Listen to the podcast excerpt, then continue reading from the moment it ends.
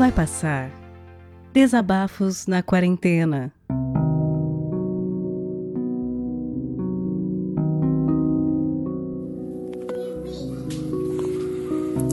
Sou Edson Júnior, de Sorocaba, 35 anos. Casado, tenho uma filha. Trabalho numa multinacional que fabrica veículos. Estou com o contrato suspenso. Então, eu que tenho uma filha tão pequena, fico muito preocupado com a situação que o mundo está passando. Não só pelo, pelo vírus, mas por estar no Brasil, um país onde nós vemos que, apesar do mundo inteiro ter confirmado que a única coisa para preservar vidas é o isolamento, nós vemos não só governantes como pessoas com o discurso de que devemos sair, continuar trabalhando e quem morrer, morreu. Isso para mim demonstra o quanto a nossa sociedade brasileira está atrasada e nossos governantes atuais endossam esse tipo de mentalidade. Isso para mim é o mais triste,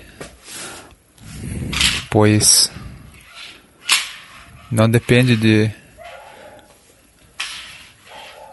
algumas pessoas ficarem em casa. É lógico que quem precisa, quem é linha de frente, precisa, faz parte. Mas tem muita gente que não precisa e que não fica em casa e que incentiva os outros a não ficarem. E com isso a, o vírus vai demorar mais ainda para passar aqui no nosso país. Bom, eu sou uma pessoa que gosta de pensar sobre vários fatores da vida. E sou o tipo de pessoa que antes de dormir deita e fica pensando sobre a existência, sobre a vida, sobre o mundo. E uma coisa que eu não pensava muito era sobre a morte. Eu sempre fui uma pessoa que pensava muito no futuro, pensava é, ano que vem eu faço tal coisa, daqui cinco anos eu faço aquela viagem. Ah, quando eu tiver com 50 anos, eu vou estar tá mais tranquilo, daí eu pego minha mulher e, e vou fazer viagens com ela. Ah, com 60 anos, eu me vejo na sala é, da minha casa, com os meus netos em volta, eu conversando com eles, contando algumas histórias. Eis que meu pai, que trabalhava desde os 12 anos de idade, lembro, lembro como se fosse ontem, meu pai chegou aqui na minha casa Falou, ó, consegui aposentar, vou voltar a morar em Alumínio, que é uma cidade bem pequena aqui do interior. Vou voltar a morar lá com sua mãe. E eu vi a felicidade dele de um cara que desde os 12 anos teve que trabalhar e nunca pôde parar. Finalmente, com seu carro, com sua aposentadoria, sua casa numa cidade do interior, eu conseguia voltar para lá e ter uma vida tranquila com minha mãe. E eles tinham planos de finalmente poder viajar e aproveitar um pouco a vida depois de tantos, tantos anos de trabalho. E é isso que após um ano de aposentado, ele foi diagnosticado com uma doença degenerativa no cérebro.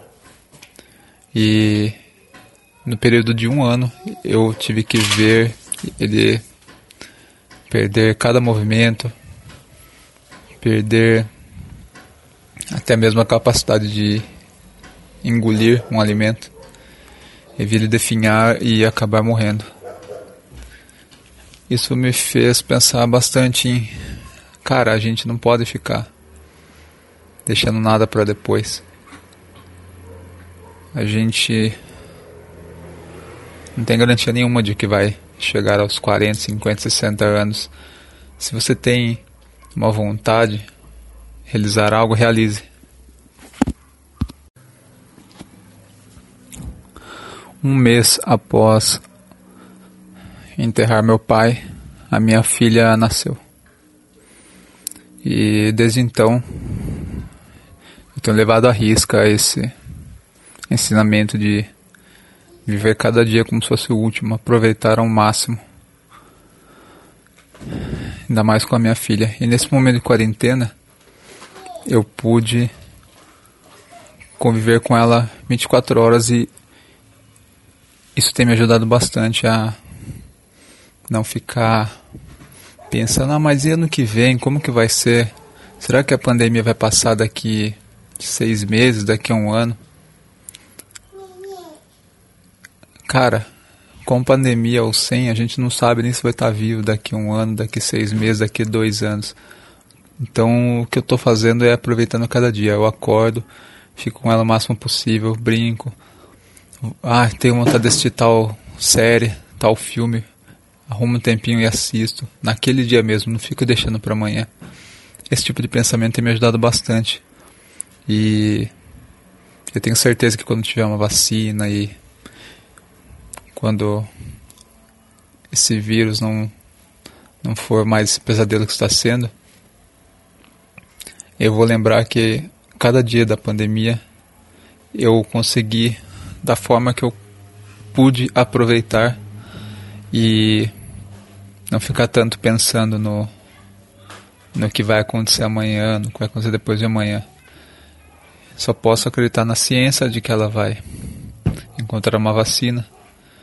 O que eu posso fazer agora é me isolar e, em vez de se isolar chorando, triste e tal, eu estou procurando me isolar, vendo como que eu posso aproveitar cada momento do dia.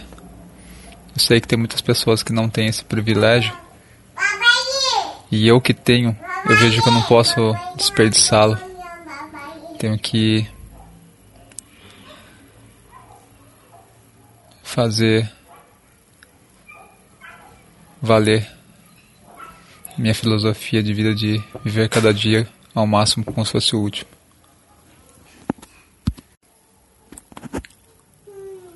Nos primeiros dias, nas primeiras semanas eu fiquei muito naquela coisa de acompanhar as notícias que são sempre notícias ruins, acompanhar o número de mortos, ficar lamentando tudo o que está acontecendo, do porquê que está acontecendo justo na, na minha geração, e eu vi que isso estava me levando cada vez mais pro buraco. Então eu tô tentando ao máximo lembrar disso, viver cada dia como fosse o último. Assim como todo mundo, eu estou muito impactado, fico pensando no porquê, porque justo na minha geração, porque as pessoas aqui no nosso país não não cai na real do que está acontecendo, da gravidade de tudo que está acontecendo. Fiquei acompanhando notícias ou contando quantas pessoas morriam por dia através dos noticiários. E eu vi que esse momento difícil, tão difícil, tão complicado,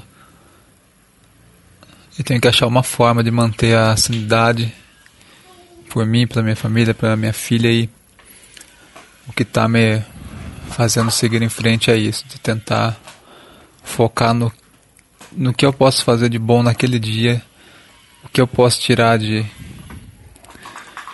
de convivência com a minha filha que vai gerar alguma boa memória no futuro. Aproveitar cada dia como fosse o último, porque depois do que aconteceu com meu pai, do que acontece com o mundo, essa pandemia, a gente vê que a morte não é uma coisa tão distante. Então, o que a gente pode fazer, por mais clichê que seja, que seja, então o que a gente pode fazer, por mais clichê que seja, é isso, é, é tentar pensar, ó, meu dia começou agora, vou tentar fazer o máximo de coisa positiva que eu conseguir até o final desse dia. E amanhã, quando eu acordar, é um novo dia e é isso. Tentar passar por esse momento de pandemia, por esse terror que está sendo, da forma que eu consegui. Bom, esse é meu desabafo. Obrigado pelo espaço. Meu Instagram é junior0018. Um abraço. Obrigado.